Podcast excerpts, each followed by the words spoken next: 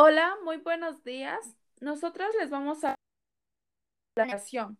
Para ello nos basamos en el texto Elementos de la planeación, didáctica y evaluación formativa en el aula de los aprendizajes clave, en, en el marco del modelo educativo del 2017. En este podcast hablaremos acerca de la organización que se debe tomar en cuenta en la planeación. Iniciamos con mi compañera Monse.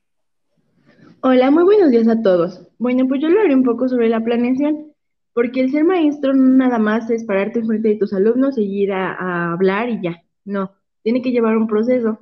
Y para que ese proceso lleve a cabo, se tiene que iniciar con la planeación, el cual es una herramienta fundamental de la práctica docente.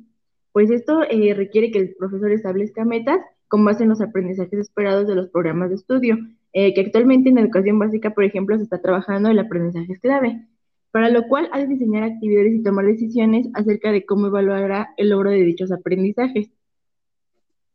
Eh, se tiene que tomar en cuenta las características de los alumnos y sus motivaciones sus intereses para poder planear actividades que vayan de acuerdo a ellos, para así generar curiosidad y que los niños o los alumnos aprendan más. En la dinámica la participación de todos y cada uno de los alumnos del grupo y por lo tanto no es posible anticipar todo lo que va a ocurrir en la clase. Eso es al momento de que la planeación se lleva a cabo, pues obviamente no, no, no podemos saber los aspectos que se nos pueden venir que son externos a nosotros. Por eso siempre es importante tener en cuenta eh, un plan B o un plan C por si lo que tenemos no nos funciona, pues algo que nos funcione y no improvisar y que en nuestra clase pues no se cumpla y que el aprendizaje esperado que pretendemos trabajar pues no, no tenga los resultados que nosotros esperemos. Es importante tomar en cuenta la participación de todos los alumnos, este, incluirlos a todos, sin importar pues este, sus características ni nada. Debe, haber inclusión en el aula. Eh, la planeación, como ya lo había dicho, es una herramienta fundamental de la práctica docente, pues requiere que el profesor conozca y domine pues varios aspectos. El principal es este, que es el perfil de egreso, eh, de un nivel escolar, que es el que define el logro educativo que un estudiante debe alcanzar al término de ese nivel y se expresa en rasgos deseables. Por ejemplo, el programa Aprendizajes Clave este, establece campos de formación académica y áreas de desarrollo personal, en la cual cada uno eh, pues marca el perfil de egreso, es decir, lo que el alumno tiene que saber al finalizar dicho curso con las actividades que el maestro tiene que trabajar a lo largo del ciclo escolar. Es primordial que en la planificación el docente tome en cuenta la cantidad de temas que es posible tratar adecuadamente en el tiempo lectivo, a lo que se le denomina ejercicio de suma cero.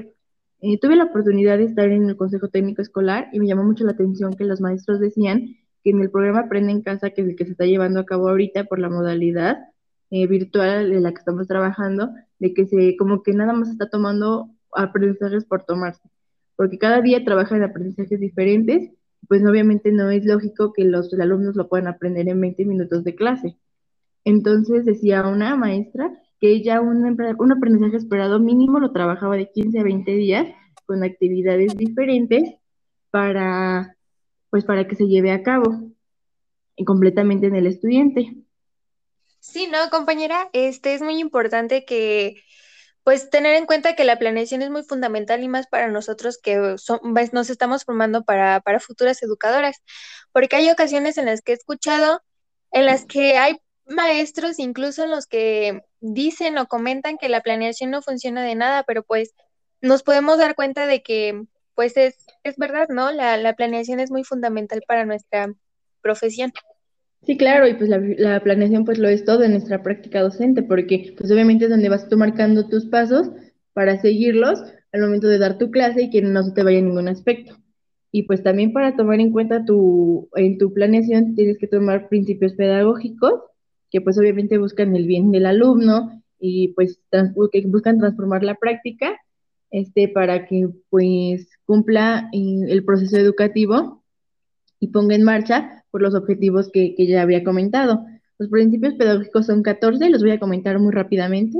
El primero es poner al estudiante y su aprendizaje en el proceso educativo. El segundo, tener en cuenta los saberes previos del estudiante. El tercero, ofrecer acompañamiento al aprendizaje. El cuarto, conocer los intereses de los estudiantes. Cinco, estimular la motivación intrínseca del alumno. El 6, reconocer la naturaleza social del conocimiento. El 7, propiciar el aprendizaje situado. El 8, entender la evaluación como un proceso relacionado con la planeación de aprendizaje.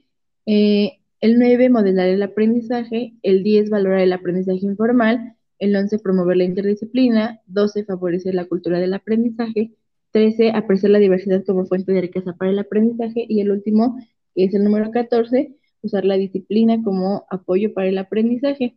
Y bueno, es de vital importancia para el diseño de, la planeación que el, maestro tome en cuenta pues muchos aspectos que a continuación mis demás compañeras pues van a comentar y pues por mi parte es todo. Muchas gracias. Eh, bueno, yo les hablaré acerca de los aprendizajes clave. Para empezar debemos definir qué es un aprendizaje clave. Es un conjunto de conocimientos, prácticas, habilidades, actitudes y valores fundamentales que contribuyen sustancialmente al conocimiento integral del estudiante.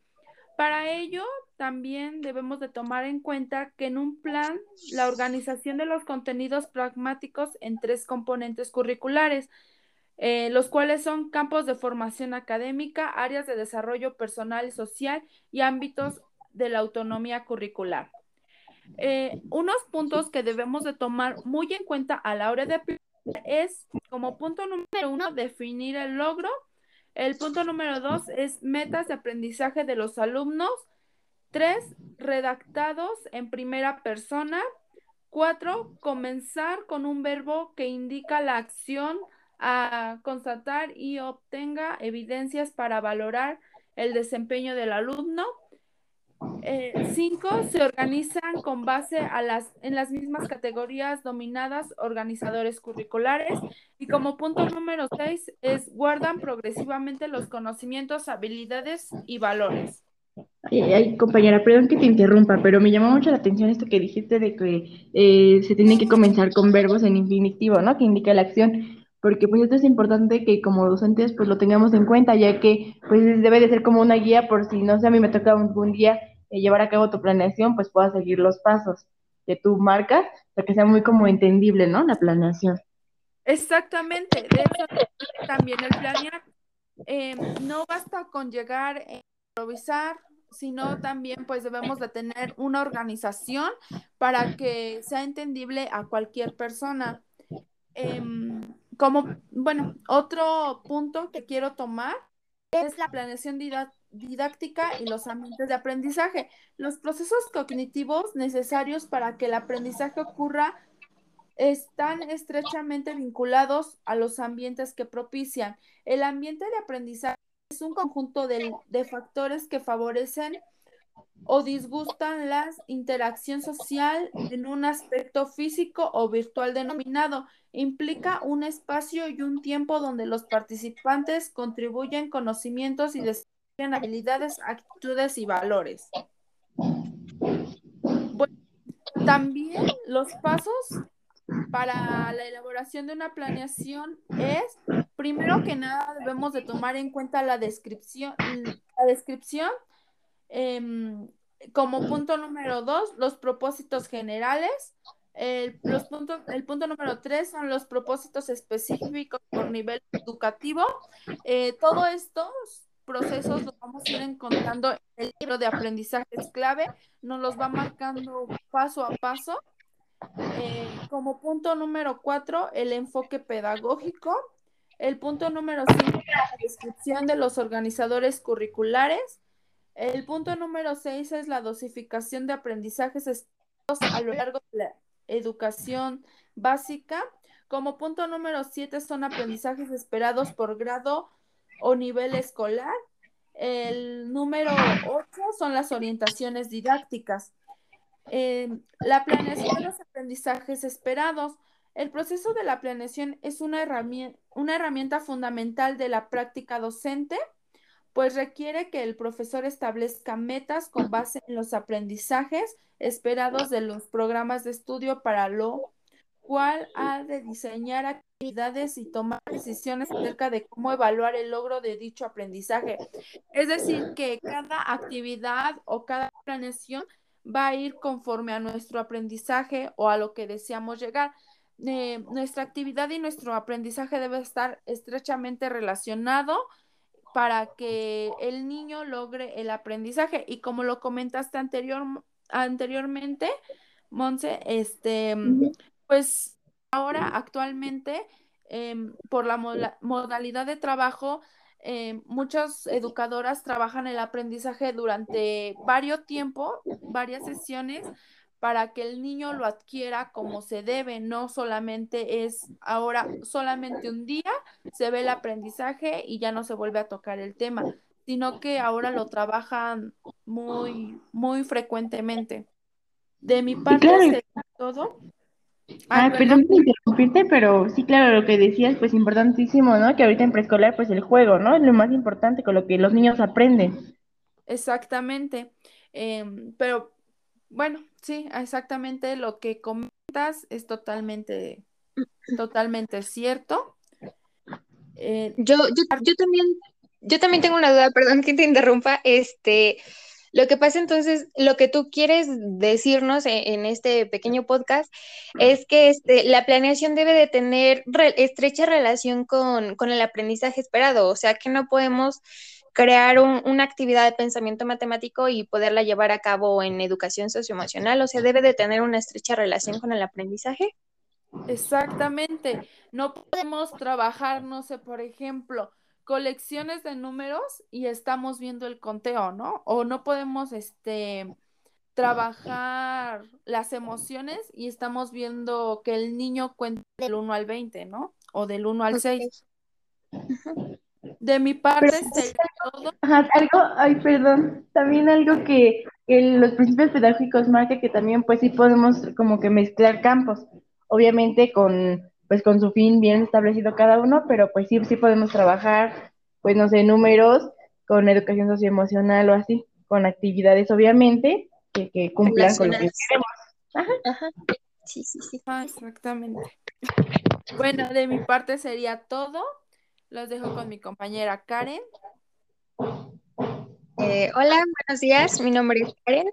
Eh, y como ya venimos mencionando en este podcast, este, venimos sobre la planeación, ¿no? Bueno, y el proceso de la planificación eh, es, es muy importante para nosotros como educadoras. Para iniciar voy a hablar sobre la planificación. ¿Qué es la planificación? Bueno, es un conjunto de supuestos que están fundamentados a que nosotros actividades viables para que tanto las niñas como los niños avancen en su proceso de aprendizaje. Eh, el trabajo con ello es un proceso vivo, que de ahí va iniciando con la necesidad de la apertura, la reorientación y el ajuste, y a partir de la valoración que se va haciendo en el desarrollo de la misma. Bueno, planear que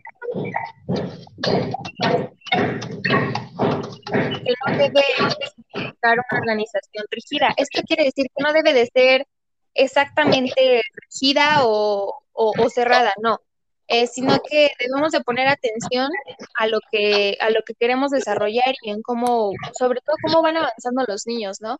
Como lo mencionando, debemos de, de enfocarnos en el avance del alumno, ya que con este análisis nos va a ayudar a poder hacer algunos cambios y de incorporar algunas actividades.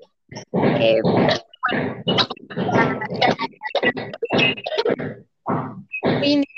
para un trabajo docente y más para nosotros, ya que se toman decisiones pedagógicas, eh, como es eh, el qué se espera que los niños aprendan, cómo lo lograrán, qué apoyos y qué estrategias se requieren para que todos avancen en esos aprendizajes, qué recursos son los más necesarios para facilitar el aprendizaje y cómo nosotros sabremos que los niños y nosotros como educadoras estamos aprendiendo algo.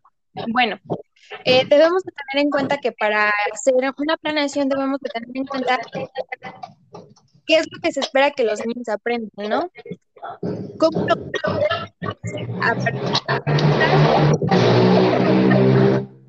o a partir con propuestas un poquito más directas, ¿no? Y sobre todo, ¿qué apoyos y qué estrategias vamos a utilizar?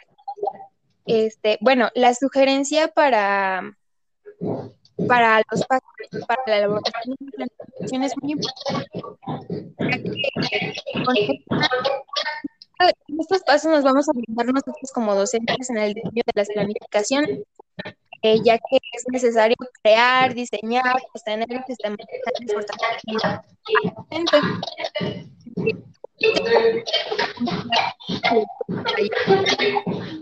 son, son objetivos que pueden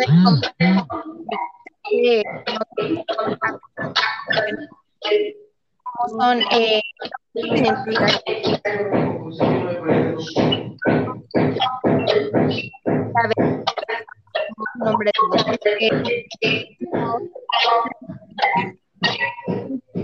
turno,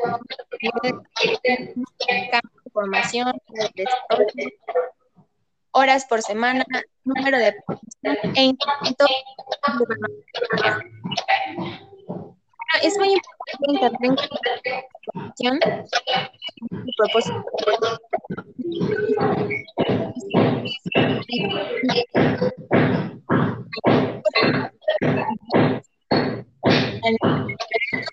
propósito nuestra situación didáctica.